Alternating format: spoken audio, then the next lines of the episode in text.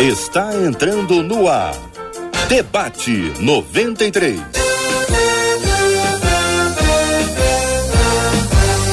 Realização 93 FM. Um outro pleno news. Notícias de verdade. E Rede Super Compras. Faça super compras todo dia. Apresentação Cid Gonçalves. Bom dia, bom dia, bom dia, bom dia para todo mundo. Falei que era rapidinho, falei, vou, fui, mas eu fui pro outro lado aqui, fui pra frente da câmera agora, porque a partir desse momento estamos juntos no Debate 93. Hoje, sexta-feira, sextou, segundo Marcela, graças a Deus, não sei por que, que ela fala isso, mas hoje é sexta-feira, 24 de setembro de 2021, mais um dia que Deus nos dá de presente para que a gente possa viver conforme a vontade dele, que é sempre boa, perfeita e agradável. Começando mais um debate 93, mas eu não tô sozinho porque tem ela que enche a tela, a bela Marcela Bastos. Bom dia, Marcela. Bom dia, meu amigo Cid Gonçalves. Bom dia aos nossos queridos ouvintes.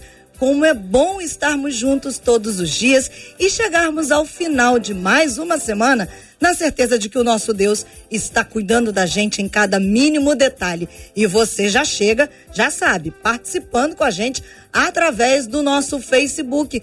Corre lá, vai lá, Cid, ó, dá aquele tchauzinho.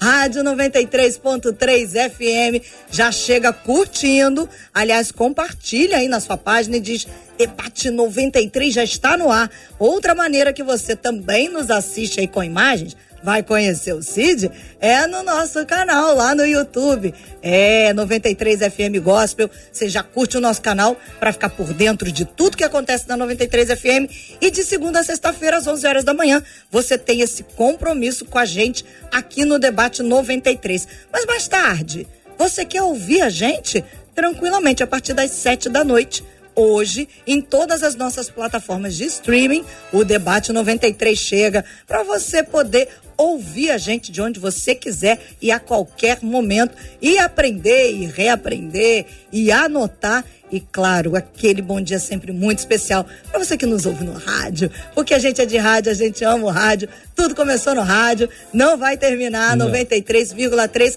megahertz, você que deixa a gente entrar na sua casa, no seu carro, no seu trabalho, muito obrigada, muito bom dia. Aliás, já participa com a gente, WhatsApp, que é o 21 96803 8319, 21 96803 8319, porque os nossos debatedores já estão preparadíssimos para responder às suas perguntas dentro do tema de hoje, né, Cid? Falando em convidados, falando em tema de hoje, falando perguntas, participação, olha o timaço que enche a nossa tela. Presta atenção, olha isso. É muita Meu fera, Deus do céu. Sério, até ó, chega, fica pesada a transmissão, porque tamanho é o peso da sabedoria, do conhecimento e da simpatia dessas pessoas maravilhosas que hoje estão participando do nosso debate 93. Marcela, quem são eles, Marcela? A nossa menina da tela muito querida, doutora Verônica Oliveira e os nossos meninos da tela, tão queridos quanto o apóstolo Alexandre Macedo, nosso querido pastor Azaf Borba. É timaço, Cid, é timaço. É um pra gente timaço. fechar a semana com chave de ouro. Sextou, né? Sextou, né? Sextou, então vocês estão todos convidados a participar aqui do nosso debate. Eu tinha que ter um trocadilho, né? Impressionante. Cara, não aprende, tem que ter um trocadilho. Vamos pro assunto de hoje, pra gente ganhar tempo. É o seguinte, eu fico impressionada em como tem gente orgulhosa, inclusive cristãos. Como proteger o nosso coração da soberba? Quais são os sinais de que eu estou me tornando uma pessoa orgulhosa? O que fazer para deixar de ser altivo e soberbo? E quando convivemos com um orgulhoso, o que que a gente faz? Como é que fica isso? Bem, o assunto é calmo, sereno, tranquilo, o assunto é, né? Então, então vamos com o poeta da mesa. Vamos falar com o poeta da mesa para a gente começar, que é o nosso querido pastor Azaf Borba. Muito bom dia, pastorzão, seja muito bem-vindo. Bom dia, Cid.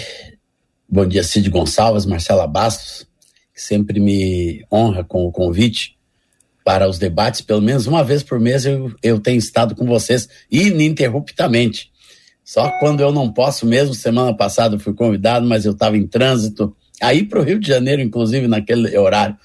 Mas glória a Deus, que bom poder estar com vocês, ver o, o, o apóstolo Alexandre Macedo, a doutora Verônica Oliveira e estar aqui novamente com vocês.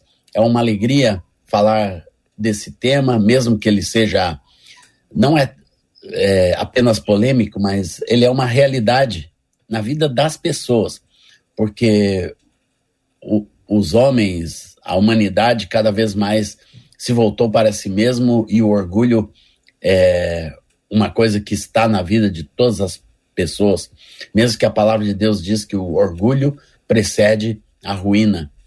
E eu creio que esse assunto nos leva a meditar que se tornar uma pessoa orgulhosa e ser orgulhoso, ele tem a ver com ter menos de Jesus e mais de si mesmo.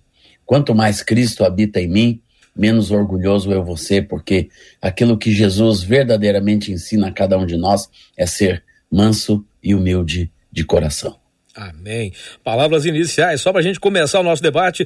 Doutora Verônica Oliveira, e me lembro de uma palavra aqui que o nosso comandante, nosso saudoso comandante Harold Oliveira, falava quando alguém tinha o mesmo sobrenome com ele. Se é Oliveira, é bom. Muito bem-vindo, doutora, seja bem-vinda, bom dia. Obrigada, Cid. É uma alegria estar aqui com vocês. Obrigada, Marcela, Pastor Azaf, que honra né, estarmos aqui ouvindo aí sua palavra, pastor Alexandre Macedo.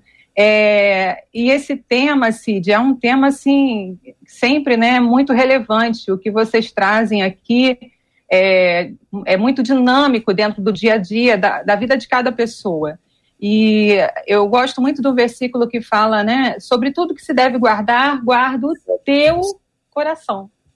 Então, esse versículo, ele é uma convocação para cada um de nós observarmos o quê? O nosso coração. Guardar o teu coração.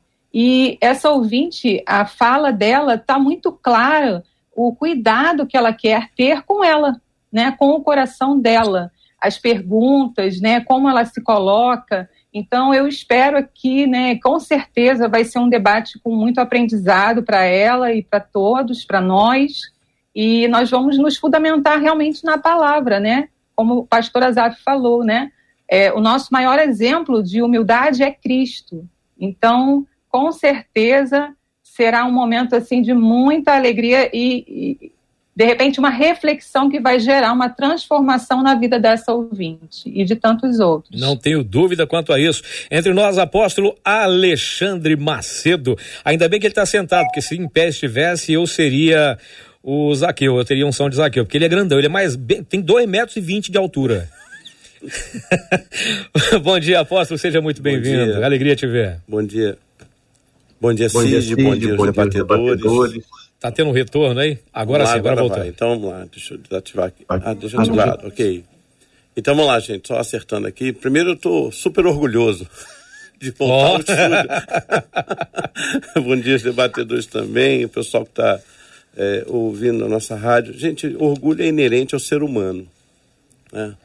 Tanto em maior escala, menor escala. Eu acho que cabe também pontuar que existe para a gente na psicologia o orgulho saudável, que está ligado à autoestima, à autorrealização, e vai existir o orgulho doentio, que talvez seja esse que a Bíblia vai pontuar, que quando ele adoece se torna soberba.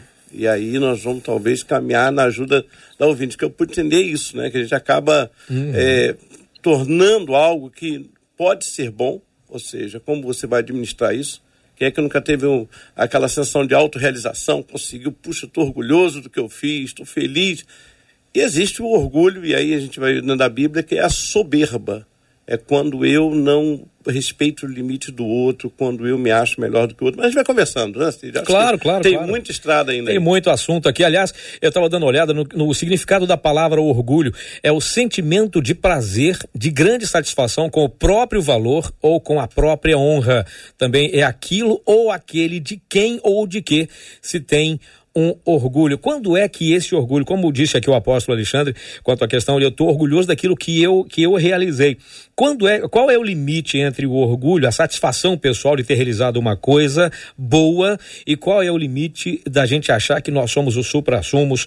Aí é que entra essa coisa que a nossa ouvinte perguntou é, sobre é, quando, é que eu, quando é que eu percebo que eu estou me, me tornando uma pessoa orgulhosa, imagino que seja além da conta. É a, essa coisa do orgulho e a soberba são irmãos gêmeos ou são duas vias de caminhos diferentes? Como é que é isso? A gente canta um corinho enquanto vocês escolhem quem fala. É, eu creio que o apóstolo Alexandre já, já introduziu. Existe um orgulho que ele é extremamente positivo e inerente a, a você gostar do que faz, ou, por exemplo, você vê um filho, como eu vi meu filho no final de 2019, tocando numa orquestra, a nona sinfonia de Beethoven, né, tocando seu violino, você fica orgulhoso de um filho, você fica orgulhoso de uma, de uma esposa, ou de si mesmo quando realiza alguma coisa positiva, né, quando você mesmo prega a palavra de Deus e se sente bem com aquilo, é um orgulho, é, creio que esse orgulho ele é lícito, vamos dizer assim, podemos dizer assim, é um sentimento lícito de valorização de si mesmo e valorização daquilo que está ao nosso redor. Ou quando você vê um discípulo fazendo alguma coisa relevante, ou uma pessoa que você ama fazendo algo bonito, você fica com um sentimento né, de valorização. Eu creio que, que isso é, é legítimo. Eu creio que o orgulho, quando se torna soberba, é quando você, primeiro, supervaloriza demais o que você faz. Começa por aí você se acha o cara, né? E quando, quando você se acha o cara e acha que você está acima de outras pessoas, começa a medir os, o número de seguidores que você tem com outros irmãos, com seus iguais, e, e começa a fazer disso o seu grande valor. E eu, e eu lembro, né, quando a gente vendia disco, CD, era fácil as pessoas entre os cantores mesmo ficarem comparando quantos CDs vendeu. Ah, já vendi 50 mil cópias. É, e falava aquilo com orgulho. Esse tipo de coisa, quando você começa a se autovalorizar e comparar com outras pessoas, ele já está tomando um caminho perigoso.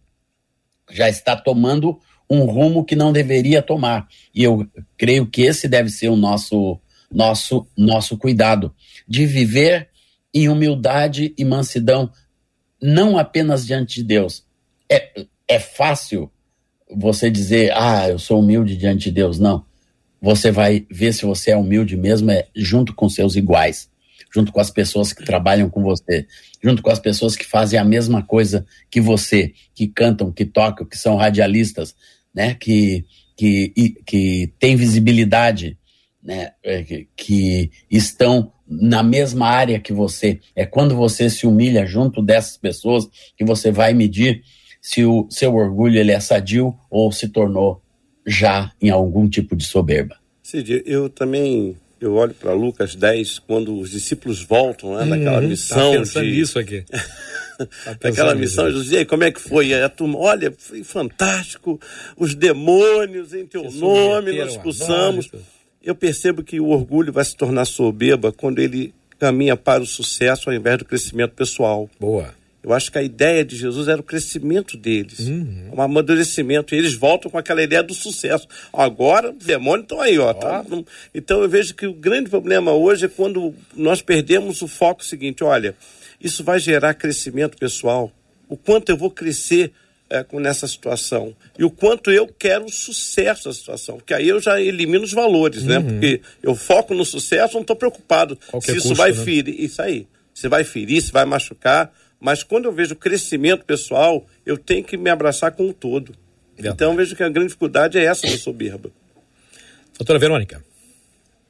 Então, né, exatamente o que já está sendo aí primorosamente falado é esse cuidado, né? Qual é a, a diferença entre um e outro, né? Esse orgulho, né, que é uma satisfação pelo que fez, é, o êxito em alguma coisa que produziu. Olha, o meu filho está tá aqui, está tocando, que alegria, é, traz um bem-estar para si. E o que é importante, né, focar que esse, né, essa satisfação, essa alegria, é, ela é mais uma virtude, ou seja, é algo voltado para o bem comum. Então a pessoa realiza algo e ela entende que aquilo ali foi bom e que gerou um bem-estar não só para ela, mas para os outros. Elevar, levar também as pessoas. Agora, esse orgulho nocivo é um orgulho pautado nesse egoísmo mesmo, nesse egocentrismo em que ah, os outros não me importam, o que me importa é sobre mim. É, eu quero ser melhor, eu quero ser o maior. E muitas vezes isso está relacionado a uma máscara, né, que a pessoa começa a utilizar como estratégias para lidar com uma dor que é o seguinte: olha, se eu for imperfeito, eu não vou ser amado. Se eu for uma pessoa defeituosa, falha, eu não sou digno de atenção e de amor. Então, essa pessoa começa pela vida usando estratégias de se mostrar imbatível, invencível. Isso é, tem um aspecto de orgulho que é esse, né? Uma defesa. Agora vai ter aquele que é realmente a pessoa amante de si mesma. Ela não consegue nem enxergar é, alguma crítica relacionada a ela, as pessoas criticam, ela não leva em consideração. Geralmente nos consultórios chega as pessoas com problemas, já com esse orgulho que é uma defesa, que gera prejuízos o quê? Nos relacionamentos. Essa pessoa vai por essa dor nos relacionamentos, né? Em que ela entende, por alguma vivência que ela teve na história dela, que ela tinha que ser perfeita para ter aceitação, para ter amor, para ter proximidade das pessoas. E ela começa é, a agir de forma muito reativa, né, não aceitando críticas, se mostrando sempre acima de todos. E com o quê? Com a intenção de ser amada. E o que ela colhe? Rejeição. O que ela colhe? Crítica. E vira um ciclo, né, se perpetuando na vida dessa pessoa. Então, é, é isso é, é, assim, é primordial nós refletirmos exatamente nesse ponto, né? É, é um orgulho positivo, é um orgulho negativo, é saudável, é disfuncional, até onde esse orgulho é do bem, né? Então, para mim, eu colocaria assim, né? É um orgulho é, pautado em uma virtude de querer o bem comum, saudável. Pautado em olhar para si mesmo, egoísta, se fechar no seu próprio mundo, Aí é um orgulho doentio. E é aí que eu vou trazer a experiência de uma das nossas ouvintes, pastores e doutora Verônica. Ela diz assim: eu, eu, eu era muito orgulhosa. Ela dizia assim, vindo de dentro de mim, não no sentido ruim, porque assim, eu ficava feliz, diz ela, comigo mesma, pelas realizações que eu conseguia. Só que quando eu olhava e alguém me olhava e não sentia orgulho daquilo que eu alcancei, ela diz: ah, eu ficava triste demais. Esse orgulho, pergunta ela, é um orgulho complicado, é uma soberba, é um orgulho doentio? Ela fala, eu me alegrava com o que eu tinha alcançado. Mas se alguém me olhasse e não se alegrasse, aí eu ficava triste. E ia tudo por água abaixo. É, na verdade, é o estímulo à supervalorização, né? Está supervalorizando o que ela fez. Quer dizer, perdeu o sentido da, da satisfação uma coisa quando o professor Zaf colocou muito bem, vê o filho, qual é o pai que não se realiza nos feitos do filho, né?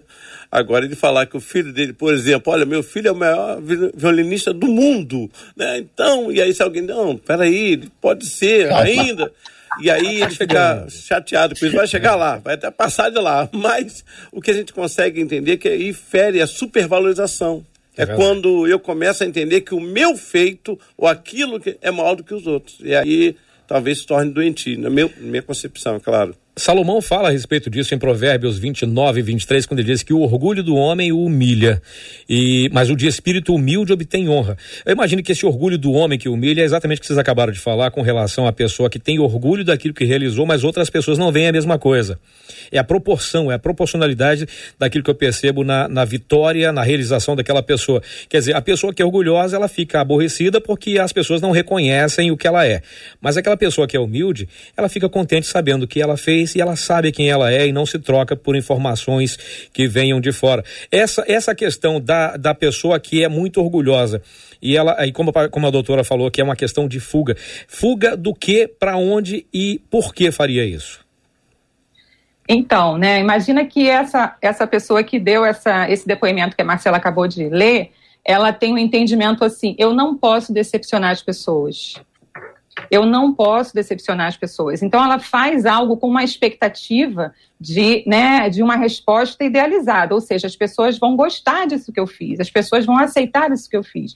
E à medida que ela recebe uma crítica, ela pode sim, nesse momento, ficar triste em ter decepcionado, em não ter sido suficientemente boa para aquela pessoa. Esse é aquele orgulho de base né, desses traumas de base, de vivências em que uma criança, por exemplo, foi repetidamente criticada, repetidamente é, distanciada, é aquela que só recebia amor, afeto, quando ela acertava, quando ela era, é, tinha um comportamento adequado. Quando ela não tinha, ela tinha rejeição. Sai de perto, o isolamento. Então, o que, que essa pessoa começa a aprender na vida? Eu não posso decepcionar, porque se eu decepcionar, eu vou ter o quê? Rejeição. Eu vou ter desamor das pessoas. Então, essa tem uma base é, de trauma. Agora, vai ter realmente aquela que vai pensar como que a Marcela não achou é, esse, esse, isso que eu fiz perfeito e ela achou da outra. Então, ela começa na competitividade, né, no querer depreciar o que o outro fez, no querer ser melhor que o outro, não é um fundamento só de ser aceito, mas eu preciso ser melhor, né? E, e acaba aí realmente com uma disfunção nas relações. Bem, eu vejo que o, uma das, um dos maiores sintomas do, do orgulho, vamos dizer, negativo, né? Quando ele começa a ser uma até doentio na vida de uma pessoa, é o isolamento, é a independência uma pessoa que comece a se tornar orgulhosa no seu coração, na sua maneira de andar, ela tem a tendência de, de, de se isolar das outras pessoas, de ficar independente dos seus, dos seus amigos, a ter um comportamento para fora do seu grupo. Justamente por isso, é, porque muitas vezes o que ele gostaria de receber do seu próprio grupo é um reconhecimento maior do que ele está recebendo. Isso é muito fácil quando você faz alguma coisa relevante. Quando, quando você é um comunicador, é um cantor, é um pastor de sucesso, a sua tendência é ficar independente é, em detrimento das pessoas que você pensa que não te reconhecem, que não te valorizam, que não realçam aquilo que você faz do tamanho que você gostaria que fosse realçado. Então, essa independência é o grande perigo e, a, e o grande sintoma de quem está se tornando orgulhoso. Se o seu orgulho está te retirando do teu meio, do meio dos teus amigos, dos, do meio dos teus iguais, do meio dos, dos mais humildes, do meio das pessoas que não fazem as coisas ao seu parecer tão bem quanto você, pode acreditar que isso está se tornando numa perigosa soberba. Interessante que você perguntou, né? Fuga do que, para onde, por quê? E a gente percebe que Jesus Cristo dá um, um grande exemplo a gente daquela oração do publicano e do fariseu. Né? Então, o publicano você achava aquela pessoa é, incapaz né, uhum. de, de, alcançar a graça, a misericórdia do Senhor. E o fariseu já estava já se considerando, não, eu não sou como ele. Eu sou o cara. Eu, e aí a gente percebe essa questão no nosso dia a dia. É aquela pessoa, quando ela começa a se tomar de orgulho, ela vai começar a querer subir um degrau acima e começa bem pequena, a coisa é, é, é, é sutil é sutil. Você vai começar a eliminar da sua vida. Foi quando o pastor Azaf colocou um doente, vai começar a excluir. Olha, isso aqui já não é compatível com a minha vida. Isso aqui eu já não. É aquela pessoa que começou na igreja falando com todo mundo, uhum. né? E rapaz foi promovida, sei lá, a alguém. E aí, com todo carinho, com todo respeito, nada pessoal, mas o louvor acontece muito isso. Às vezes a pessoa vai para o louvor e ela é tomada por esse espírito de soberba, a tal ponto, às vezes, que o pastor dá uma exortação, eles ficam chateados, né? ficam ali com, é, querendo é, colocar o posicionamento deles. Então, muitas vezes, a gente percebe que é, essa coisa vai minando o coração da gente, do mesmo modo que eu acredito que minou o próprio coração é, do diabo, né? Ou seja, olha, eu posso ser maior do que ele. E muitas vezes a pessoa não se dá conta de que nível ela chegou de isolamento, de distanciamento, e, é, e fica extremamente insuportável. Por quê? Porque ela não vai aceitar o contraditório, ela não vai aceitar a opinião alheia, então ela não consegue é, articular bem isso, né? Ser, ser confrontado e até ouvir o diferente, né? Que é hoje talvez também muitas pessoas não, eu escuto sim, é. Você escuta, mas não leva a sério. Você escuta, mas não respeita. Escuta, né? Você mas não escuta. ouve, né? Mas é, é, essa é a diferença. Acredito que então esse fuga do que, para quê e por quê cabe muito nisso. Ou seja, ela, a pessoa vai sendo minada né, e vai se distanciando daquilo para o qual até Deus tinha um propósito na vida dela. Acaba abortando um futuro que seria brilhante. Sim. Marcelinha. Agora, gente, é, todo mundo nasce com um pouquinho de soberba, porque tem um ouvinte que diz assim: olha, gente, na minha opinião, a soberba não tem proteção, não.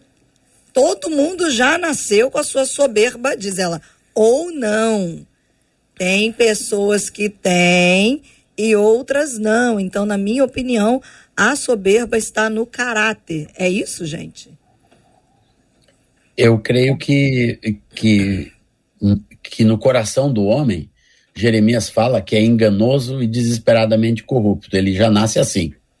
Então, a, a soberba, essa negativa que nós estamos falando, ela é, uma, é, é um fruto dessa corrupção que o coração do homem já vem com ela, já é inato dentro de cada um de nós. Não adianta nós olharmos para o rosto de nós cinco aqui nesse debate e para o rosto dos nossos ouvintes que estão aí ouvindo e dizer: não, você é bonzinho.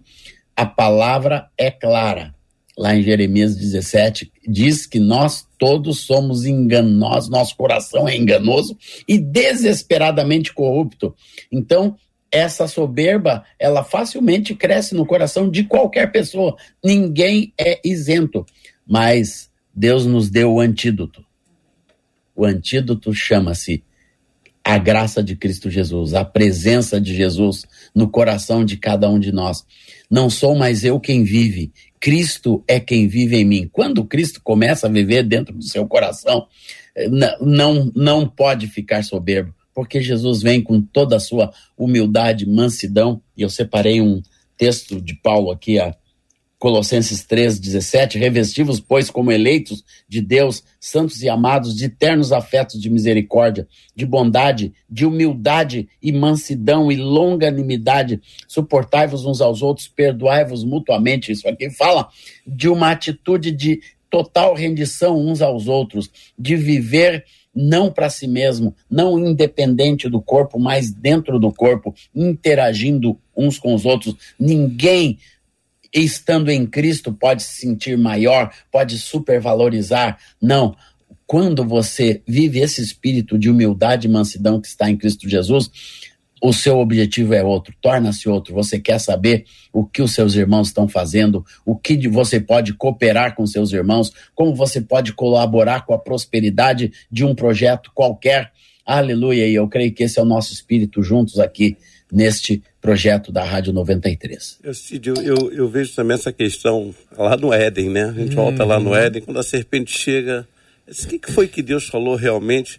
Então, e aí a Eva coloca, provavelmente, que ela ouviu de Adão, sim, né? Sim. Diz, olha, não é bem assim. Na verdade, Deus está preocupado, porque no dia que vocês tiverem acesso àquele fruto. Vão ser igualzinho a ele. Vão ser igualzinho a ele. Então ela ficou sentindo sendo lisonjeada. Sim. Porque orgulho é uma droga que vicia. Oh, yeah. então, ela convenceu Adão e de lá para cá, como a ouvinte colocou aí, né? Oh, que que deu. A raça está toda contaminada. Agora, existe, nós falamos aqui no início, o bom orgulho e claro, por defeito de fábrica, não tem jeito, aí, como o pastor colocou muito bem, a graça é a vacina. Assim como ele está usando aí a vacina da Covid, a graça é a vacina uhum. do orgulho. E tem prazo de validade, né? Porque a gente está sempre tomando, né? É, Romanos 12, transformar. Ou mais. é, ou é, mais. Ou mais, né? O Romano vai dizer o seguinte: olha, transformar pela renovação do vosso entendimento. Exato. Ali eu vejo a vacina ali sendo renovada, né? A graça tem que ser renovada na minha vida sempre.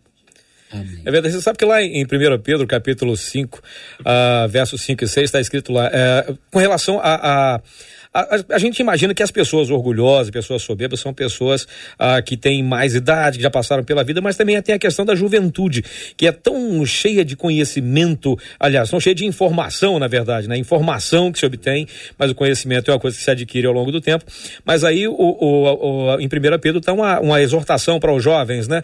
Da mesma forma, jovens, sujeitem-se aos mais velhos, sejam todos humildes uns para com os outros, porque Deus se opõe aos orgulhosos, mas concede graça aos humildes. Portanto, humilhem-se debaixo da poderosa mão de Deus para que ele vos exalte no seu devido tempo. A questão de esperar o tempo de Deus para que a gente seja exaltado uh, e ficar, gente, quando é que isso vai acontecer? Isso é um combustível para orgulho, doutora Verônica?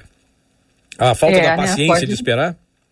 Se a pessoa está esperando, porque na verdade ela acredita que vai chegar, né? O alvo dela está o quê? Nessa exaltação, né? Então ela está numa espera de exaltação.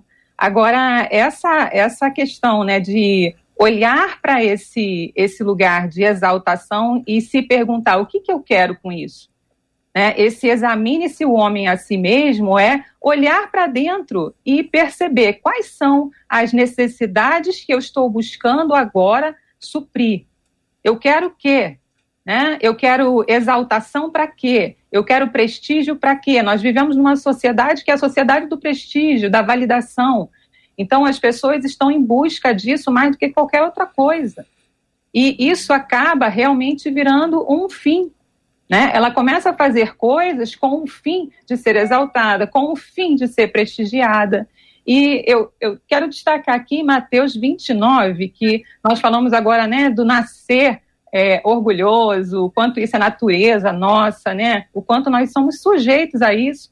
E aqui é, tem um, um, versículo né, que diz assim: Tomai sobre vós né, o que Jesus está falando, o meu jugo e aprendei de mim que sou manso e humilde de coração, e encontrareis descanso para as vossas almas. Então, esse aprender né, requer de nós uma conduta diária, é um processo de estarmos o tempo todo se observando, percebendo quais são as motivações, quais são as direções que o nosso coração está tomando, e a partir disso, é, levar cativo isso a Deus, né? Levar cativo a Ele e ter Jesus como modelo, né? Que Ele falou: o maior é o que serve, o maior é o que serve. Então, quando a pessoa ela tem condutas baseadas no servir, ela começa sim a receber é, o afeto, a validação, mas isso como consequência, não como um fim.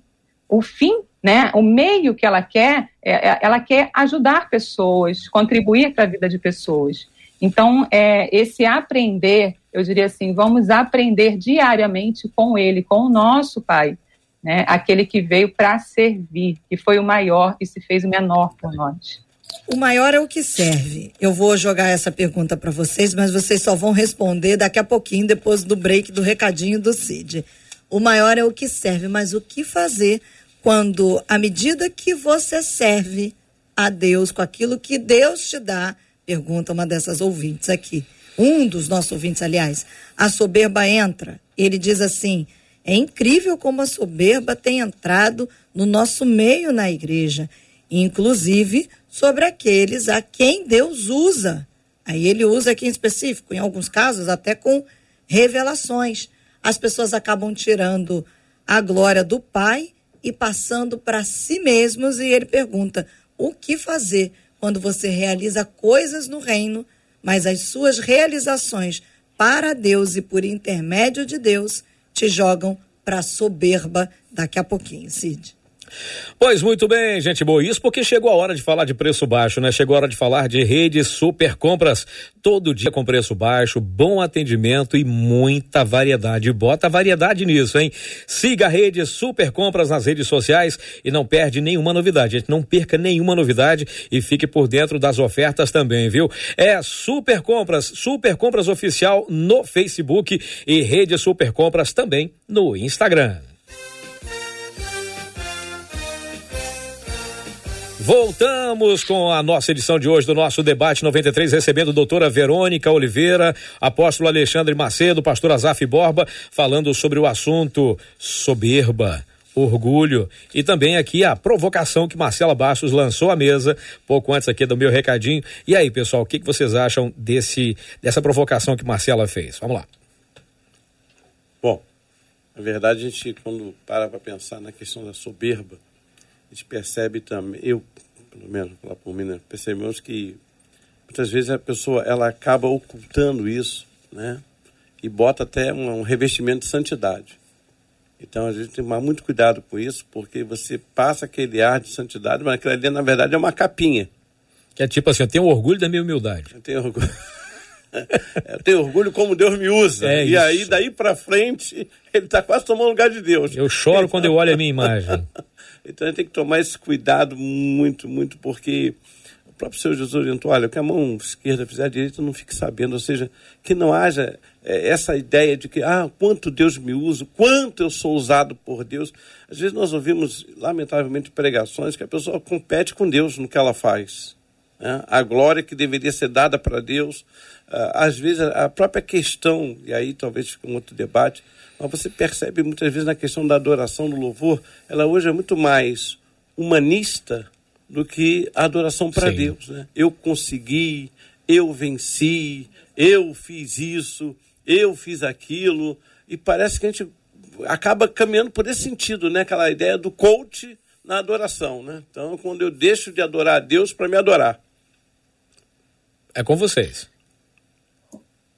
É muito comum acontecer. Eu estava lembrando de quando a mãe, os discípulos de Jesus chegaram perto de Jesus e disse: Mestre, ó, será que e lá no teu reino, meu, um filho pode ficar à tua direita e outro à esquerda. Os filhos do trovão. Os filhos do trovão, né? Um de cada lado. E Jesus ali colocou um ponto e na sua narrativa, no que segue. Pastor Azaf, nós vamos fazer uma coisinha com o senhor. A nossa equipe vai tentar um reconexão ajuste. com o senhor para fazer um ajuste no seu áudio que está vindo Epa. cortado e a gente não está conseguindo ouvir perfeitamente o que o senhor está falando, mas já já a gente retorna com o senhor para que a gente possa ser abençoado através daquilo que Deus tem para ministrar o nosso coração através da sua vida, doutora Verônica. Então, né, esse, essa soberba, né, ela, ela pode às vezes ser julgada também, né? A pessoa pode ter, né, até que ponto é amor próprio, é, a validação daquilo que ela faz, ou até que ponto ela está ali é, trabalhando para si mesma, né? Então, olhar essa, esse senso de que eu faço algo e posso me tornar soberbo, isso realmente pode acontecer e requer que a pessoa tenha uma autoavaliação o tempo todo. Eu estou fazendo isso para a glória de quem, né? A Bíblia fala, quer comais, quer bebais, quer façais qualquer outra coisa, façais para a glória de Deus.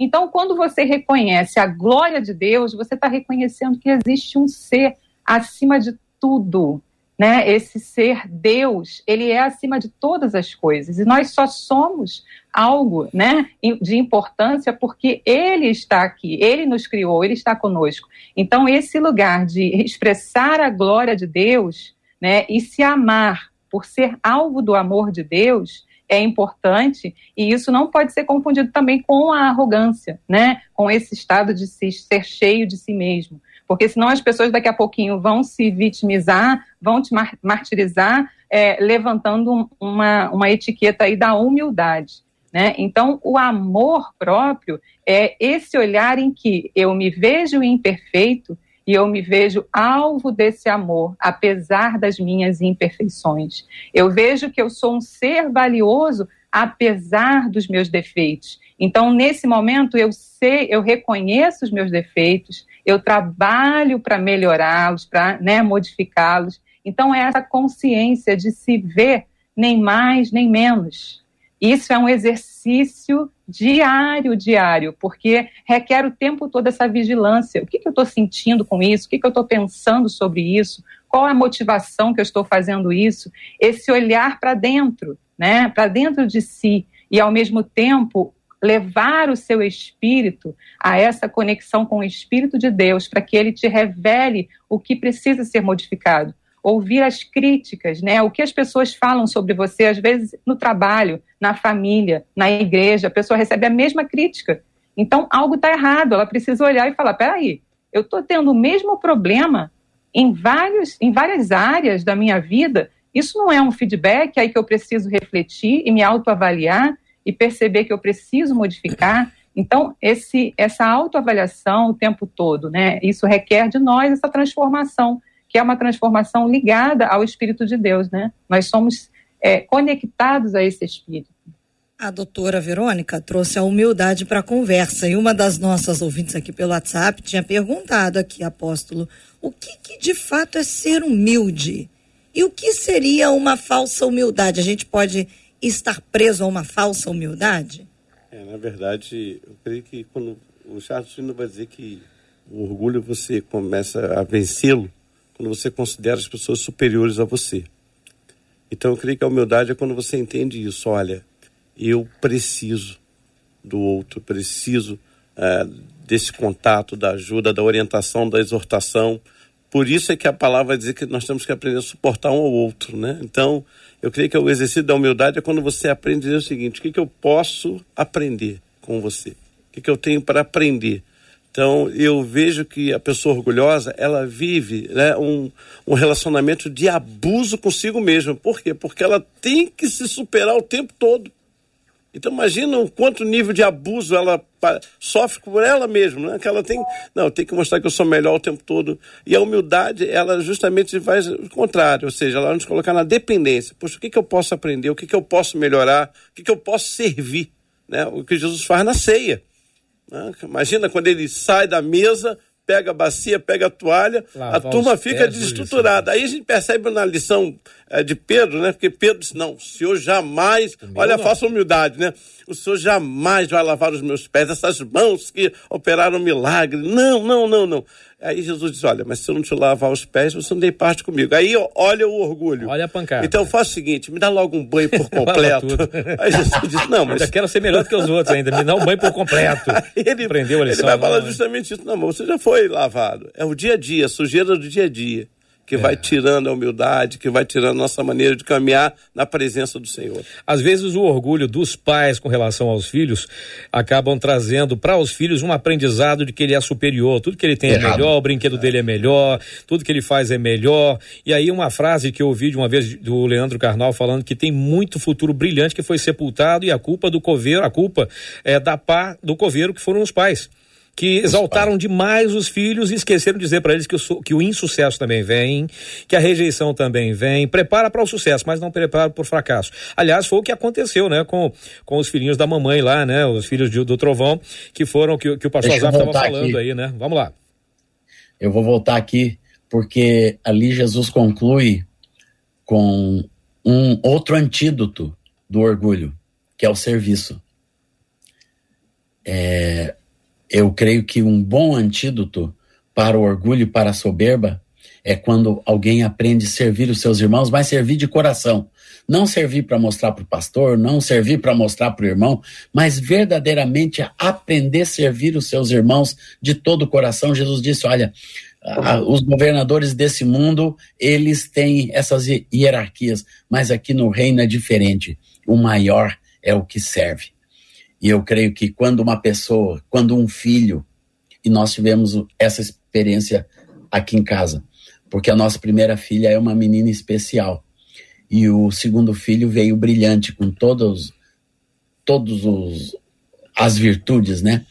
E, e eu creio que o que nós ensinamos de melhor para o nosso filho foi servir a sua irmã especial. Foi se humilhar do jeitinho dela e esperar por ela e eu creio que esse espírito de serviço, ele é o grande antídoto para a soberba, não só na igreja, mas na sociedade. Quando a gente aprende a servir, não por verbas públicas, não, não por posicionamento, não para as pessoas verem, mas para verdadeiramente de coração servir, se abaixar aonde está o necessitado e ajudá-lo. Eu creio que esse é o grande antídoto que Jesus nos dá para que possamos ter, para que possamos ser é, verdadeiramente guardados dessa soberba que é tão nociva. Então a gente já deixa aqui né, um dos antídotos que o Senhor Jesus nos dá para que a soberba saia do nosso coração. Aprenda a servir. Aprenda a servir os seus irmãos de coração em qualquer estrutura, seja aquele que serve. Cid, é, essa palavra né, que o pastor Azaf trouxe, né, de aprender desde muito cedo a servir, né, o quanto os filhos ali aprenderam isso em casa. Eu também tenho esse exemplo em casa, do quanto é, é especial você servir né, a um irmão, e isso vai gerando em você o caráter. E algo que você falou que foi muito realmente agora atual também é a questão dos, pai, dos pais é, mostrando aos filhos que eles são perfeitos, né? O perigo disso. É, às vezes você vê muito isso em escolas, né, em que os professores são, é, assim, de forma muito brutal, né, questionados com algum tipo de ação que ele tem em sala de aula, porque aquele filho não merece aquela punição ou aquela nota, e são pais que ensinam os filhos que eles são o máximo, não ensinam os, os filhos a lidar com as próprias falhas, a lidar com os próprios defeitos, e isso, o que, que acontece? Essa, esse excesso de validação, esse filho cresce, chega na adolescência, percebendo, se vendo superior, o máximo, só que ele vai se dar conta de que ele não é. E sem resiliência, sem estrutura para lidar com as próprias falhas. O que nós vemos hoje um índice altíssimo de depressão na adolescência, de suicídio, porque muitos é, foram também excessivamente validados. Isso acontece, né? E não aprenderam a servir, não aprenderam a olhar o outro, não aprenderam a, a usar isso, né? A, a olhar para si, a olhar para o próximo, a desenvolver um caráter. Então, eu diria assim aos pais que estão nos ouvindo, é, proporcionem isso a seu filho, ensine o seu filho a servir ao próximo, a ajudar o próximo, na igreja, na família. Essa criança não pode ser um hóspede na própria casa, ele tem que entender que ele é parte de um todo e que ele precisa funcionar contribuindo também para aquele meio familiar. Então, essa, esse excesso de validação, como você lida com a, a, as dificuldades do seu filho, vai ser como ele vai lidar com as próprias dificuldades. Então, esse aprendizado requer de nós hoje, né, é, sociedade que está aí criando, cultivando né, a futura geração, que pense nisso, né? Porque a Bíblia fala que nos últimos dias viriam homens amantes de si mesmos. E nós estamos vivendo os últimos dias. Requer uma, uma, o tempo todo uma vigilância. Como eu estou formando esse ser que está aqui dentro de casa? O que, que eu estou aprendendo? O que, que eu estou ensinando para ele? O que, que eu estou forjando nesse caráter, né? Ajudar ao próximo, olhar ao próximo, olhar a si mesmo, né? Então fica aqui um alerta para todos, né? Pais, mães, tios, avós, mas já que chegamos à família e à questão da soberba, pastor Azaf trouxe a família, a doutora Verônica trouxe agora o excesso da validação, mas a minha pergunta vai ser como é que a gente chega nesse equilíbrio? Eu entendo a Bíblia como o livro do equilíbrio, né? O que nos ensina sempre o equilíbrio. Porque uma das nossas ouvintes diz aqui pelo WhatsApp, eu conheço uma pessoa que é muito prestativa. Ela gosta de ajudar, só que ela se orgulha da ajuda que ela dá. Uhum. Ao ponto de falar para todo mundo o que ela fez pelo próximo. Chega a ser incômodo. Aí a nossa ouvinte diz assim: eu via isso com maus olhos. Até que um dia, conversando com ela sobre a sua infância, eu percebi que essa era uma necessidade de reconhecimento. Não foi o excesso da, da validação. Era, foi a falta, falta né? da validação. Aí ela disse: ela continuou, porque ela nunca foi enxergada como um ser humano útil pelos pais e pelos irmãos. Hoje, eu procuro incentivar para que ela se sinta útil, mas sem magoar as pessoas a quem ela ajuda. Interessante isso, porque isso acontece muito na igreja. A gente tem aquela, aquele olhar de nossa, mas aquele irmão ali faz tudo. Faz e tudo. muitas vezes há uma estrutura de, tá de, necessidade de autoafirmação, sim, sim. de reconhecimento. Então, quando eu vejo alguém fazendo isso, né, eu sempre converso com a minha esposa, olha, das duas, uma, ele realmente é um servo ou ele passou trauma, porque o orgulho também é uma estrutura que nasce de traumas na infância, né? E hoje, muito mais que antigamente, eu vou falar aí, a nossa criação, o filho caía, a mãe dizia, bem feito, uhum. eu falei para você ia cair. Ou seja, nós tínhamos que passar pelo processo da frustração, da dor, hoje por uma coisa chamada culpa, onde a mãe não acompanha, né? o pai não acompanha o crescimento do filho, ele não quer que o filho sofra. Então nós temos uma criação de filhos que não estão sendo trabalhados nas suas frustrações. Eu vou eliminar todo tipo de frustração do meu filho.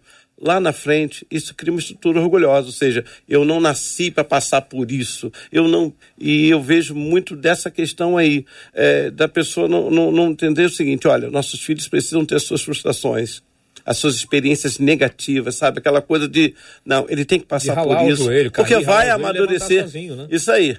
Então, por conta da culpa, parece que os pais hoje não. Não, ele não pode acontecer nada com ele. Lá na frente. Não vou cometer os mesmos erros dos Ele gera pais. uma estrutura de orgulho no filho. É. E, como essa ouvinte falou aí, muita gente vem lá de trás também com essa necessidade. Bom, eu não recebi o elogio, não fui validado em casa, então na igreja você e na verdade acontece o que a ouvinte colocou aí muito bem. Segundo Coríntios diz no versículo 11, verso 30, se devo me orgulhar de alguma coisa, que seja nas coisas que mostram a minha fraqueza. Eu acho que, é, é, não sei se eu vou dizer que eu acho nada, mas uh, muitas pessoas estão se orgulhando demais daquilo que ele faz de bom e acaba buscando exatamente o que vocês estão falando aqui com relação a essa validação. E quando não tem, ele acaba mostrando essa, essa face que às vezes chega a ser cru, é cruel com ela porque ela sofre sozinha. Acaba também criando a cultura do eu o egoísmo, né? O meu ego está ferido porque as pessoas não reconhecem, então eu vou parar de fazer. Aí entra naquele processo de fazer exatamente o caminho inverso. Ele acaba não fazendo mais nada porque ninguém valoriza. Isso também é, é, é uma mistura desse orgulho se tornando soberba e virando um monstro ainda que a pessoa está criando ainda, gente? Não, Sem dúvida. Claro. Por não, pessoal, por não. O, o orgulho é uma coisa que, como já foi falado aqui, ele, ele cresce devagarzinho, na medida que a pessoa que a própria pessoa cresce desde a infância, ele vai se formando. Quando a criança vai se afirmando, e a doutora está aqui, sabe melhor do que eu isso, quando a criança vai se afirmando desde muito pequeno, a sua personalidade vai se formando, vai se autoajustando com o meio na qual ela vive. Se ela vive em um meio que enche a bola o tempo todo, que ensina a não valorizar os que estão ao derredor. Nunca tem que servir nada, sempre é servido, e isso, por certo, vai gerar a deformação no caráter dessa criança e vai ser um adolescente, depois um jovem, depois um homem, depois um marido, uma esposa, e, e isso vai pela vida fora, e isso é crescente. A única coisa, como já foi falado aqui, o único antídoto é a interferência radical de Cristo Jesus, do Espírito de Cristo, que é manso e humilde no coração dessa pessoa, que pode transformar e tem transformado, né? Tem transformado a minha própria vida, né? Dando meu próprio testemunho.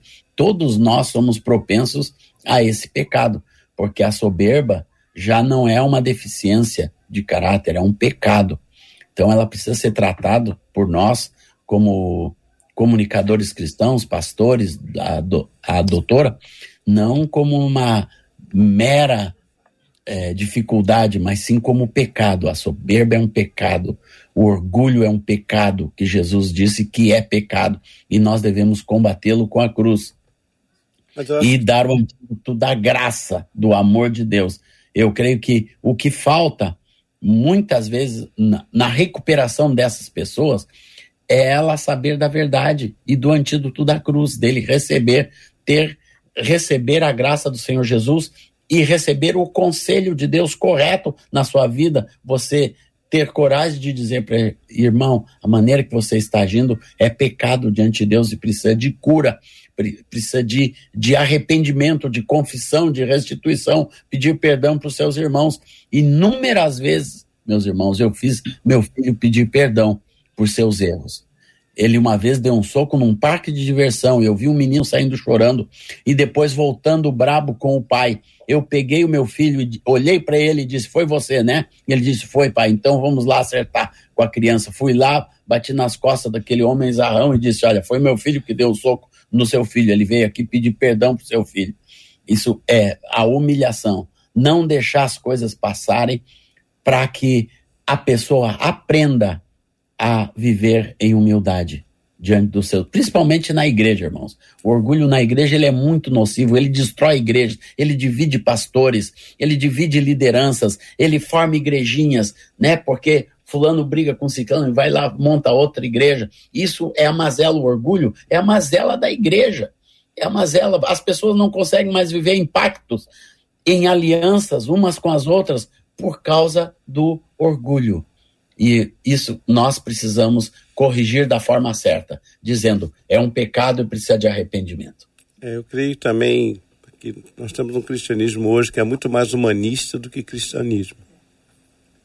Nós acabamos exaltando demais o homem, né? Você vê que até quantas vezes a gente escuta assim, Senhor, eu quero poder para isso, Senhor, eu quero poder para aquilo, Senhor, eu quero poder para aquilo outro. Qual foi a última vez que nós ouvimos alguém dizer, Senhor, me ensina a ser manso e humilde de coração? Mateus 11, 29. Então, o nosso cristianismo parece que está perdendo essa essência, né? E a gente está em busca do quê? Do poder, né? Eu quero ter poder para aquilo, quero ter poder para aquilo outro. E a própria igreja acaba exaltando isso. Então, eu não me lembro de, de, de alguém estar tá orando lá em público e dizer, Senhor, me ensina a ser humilde de coração, me ensina a ser manso. Isso não... Aliás, até entre os discípulos não gerou muito cartaz, mas foi o que Jesus falou. Vocês querem aprender algo de mim? Aprenda a ser humilde, aprenda a ser manso, né? Manso e humilde de coração. Então acho que a gente tem que resgatar o cristianismo, né? Colocar o humanismo no lugar dele e não misturar. Essa mistura está gerando justamente uma igreja que está em busca de um poder. E que poder é esse? Talvez aquele próprio centurião é um exemplo para nós de Lucas uhum. 7, né? Ele diz: Olha, eu sou um homem dado autoridade, eu vou e mando, ele vai. Obedece, mas vai o senhor não, basta uma palavra. Eu não sou digno de recebê-lo na minha casa. Eu acho que está voltando isso, a gente pensar o seguinte: o quanto eu perdi de cristianismo. O quanto estamos perdendo de cristianismo e nos tornando essencialmente humanistas. O homem é essencialmente bom. Bem, faltam Sim, agora só quatro minutos para a gente encerrar o nosso debate. Doutora Verônica. É, é um, tem um versículo que fala, né? A lei do Senhor é perfeita uhum. e restaura a alma. E esse voltar para a palavra, né? Nós só vamos é, conseguir ter um, uma, uh, livres, ser libertos do pecado, é, transformação de mente, a transformação de vida através da palavra. Então, essa lei do Senhor é perfeita. Ser humilde, aquilo que ele orienta a gente, né? Abrir mão do pecado da soberba, abrir mão desse pecado da altivez e escolher, eleger ser humilde. Na verdade, Deus está colocando o que para gente? Né? Você vai ser livre. Eu te fiz livre. Então, se Cristo vos libertar, verdadeiramente sereis livres. Livres desse pecado da soberba, livre da altivez. Só que isso requer, como o pastor Azaf falou, o reconhecimento desse pecado. O reconhecimento de que isso é uma falha. E nesse reconhecimento, colocar isso cativo a Deus trazer isso né, cativo a Deus e buscar na palavra, no entendimento, na, na convivência, porque admitir as vulnerabilidades e os próprios pecados é libertador. É você abrir mão desse peso e trocar exatamente esse fardo com, com o nosso Senhor.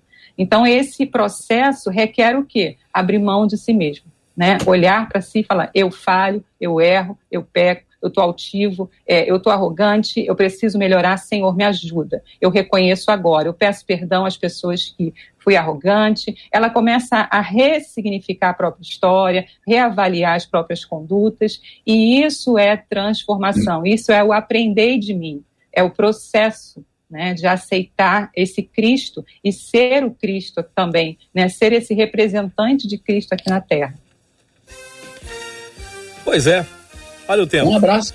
Olha o tempo. Faltam dois minutinhos só para a gente encerrar o nosso debate. Daqui a pouquinho tem Gilberto Ribeiro aqui com nós, pediu, tocou. E claro, a gente agradece demais da conta aqui a presença dos nossos convidados para a nossa mesa de debate, que aliás tem sido seminário nesses últimos dias, tem sido aprendizado precioso para quem tem a humildade de aprender essas coisas e é muito interessante quando a gente sabe que cada uma das pessoas que aqui vem e tem a sua própria maneira de pensar, mas convergente no final das contas para aquilo que Deus quer para nossa vida. Lá em Gálatas 6, 3, 5 diz: se alguém se considera alguma coisa não sendo nada, engana-se a si mesmo.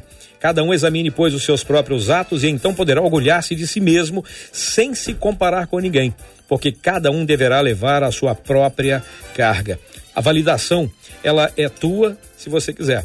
mas a carga também quem carrega é você. A consequência da humildade, a consequência da soberba, a consequência do orgulho também recai sobre você que se arroga se torna uma pessoa arrogante daquilo que você acha que você tem que ter de reconhecimento de pessoas, quando o próprio céu diz que você precisa se orgulhar daquilo que te faz fraco, porque o poder de Deus se aperfeiçoa exatamente na sua fraqueza. E se você é aperfeiçoado pelo poder de Deus, orgulho do que você tem?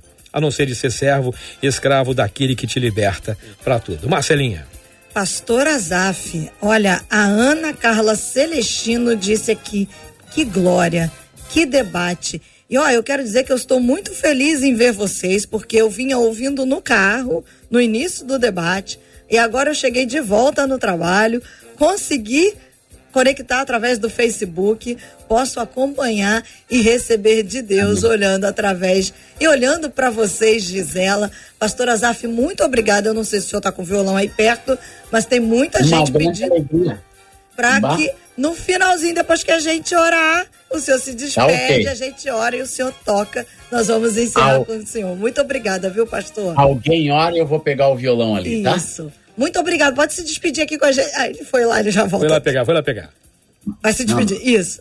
Seus... Eu me despeço. Isso. Eu quero me despedir aqui com Romanos 12, 2. E não vos conformeis com este século, mas transformai-vos pela renovação da vossa mente deixar Deus transformar a nossa mente, o nosso caráter, que a narrativa da nossa vida seja escrita, seja falada em humildade diante de Deus e dos nossos irmãos. Amém, amém. amém.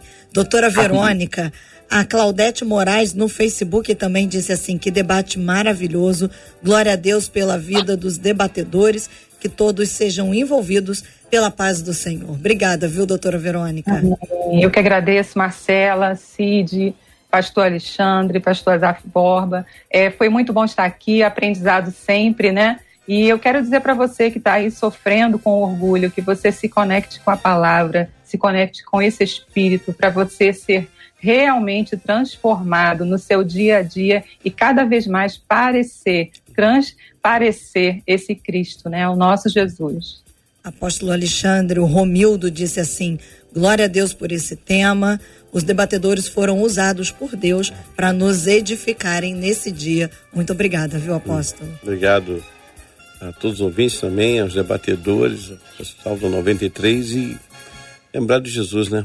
Orar sempre, Senhor, ensina a ser manso e humilde. Nós estamos vendo um tempo em que as pessoas estão explodindo o tempo todo, né? É. Então, mansidão e humildade, talvez seja essa palavra de ordem. Amém. E Cid, eu encerro com uma das nossas ouvintes, ela escreveu para a gente pelo WhatsApp, ela disse assim, eu peço oração por uma família daqui, pertinho da gente, daqui da Tijuca, prédio onde eu trabalho. Ontem aqui no prédio, uma mulher se jogou do sétimo andar. Eu peço oração pela família dela. E ela faz uma pergunta, né? Retórica. Que faz uma pessoa tirar a sua própria vida. E aí eu aproveito para dizer que além de orarmos e clamarmos, é, segunda-feira nós teremos um debate especial falando sobre esse assunto, falando sobre o suicídio. Nós vamos receber a ministra Damares Alves aqui no debate 93. Nós estamos com o presidente da Associação de Psiquiatria também participando desse debate e os nossos pastores e cremos que o Senhor vai nos encaminhar e trazer consolo e também nos alertar Há tanta gente, como disse o, o apóstolo, tem tanta gente que não está pacificada por dentro. Então, segunda-feira, nós temos esse debate. É duro quando a gente ouve uma notícia como essa, mas nós também teremos esse debate especial segunda-feira para a gente poder falar sobre isso, Cid. Muito bem, gente. Olha, já chegamos ao final. O debate começou tem um minuto e meio e já acabou. Uma pena, viu? Uma pena. Marcelo, quem ora e quem se despede de nós hoje em oração, agradecendo a Deus? O apóstolo Alexandre vai orar por nós, ora, apóstolo em especial por essa família, Sim. por essas pessoas que acompanharam isso, porque né, é tão difícil. Tantas outras, ou tantos outros ouvintes que estão sofrendo com luto, com doenças. Nós cremos num Deus que pode e faz todas as coisas. E ao final da oração do apóstolo, pastor Azaf vai cantar. Oremos. Pai, te agradecemos por esse dia, pelo teu cuidado, pelo teu amor e pela tua bondade. Clamamos, Senhor, pela nossa nação, pelo nosso presidente. Clamamos pelo nosso estado, pela nossa cidade. clamamos pela Rádio 93, tem sido um instrumento nas tuas mãos de tantas vidas, Pai. E oramos por essa família enlutada, atingida por essa dor tão terrível, Senhor. E pelas pessoas que viram, Senhor, essa situação e nada puderam fazer. Imagina a agonia também, Pai. Fica conosco, abençoa-nos, dá-nos um dia na tua presença, porque sabemos que o Senhor está cuidando do nosso hoje e cuidará também amanhã. Oramos em nome de Jesus. Amém. Eu sei que foi pago um alto preço para que contigo eu fosse o meu irmão. Quando Jesus derramou sua vida, ele pensava em ti. Ele pensava em mim, pensava em nós. E nos via redimidos por seu sangue, lutando o bom combate do Senhor, lado a lado, trabalhando sua igreja edificando e rompendo as barreiras pelo amor e na força do Espírito Santo nós proclamamos aqui que pagaremos o preço de sermos um só coração no Senhor. E por mais que as trevas militem e nos tentem separar, com os nossos olhos em Cristo, unidos iremos andar. Unidos iremos andar. Unidos iremos andar. Deus te abençoe. Você acabou de ouvir Debate 93. Realização 93 FM. Um oferecimento Pleno News, notícias de verdade e Rede Super Compras.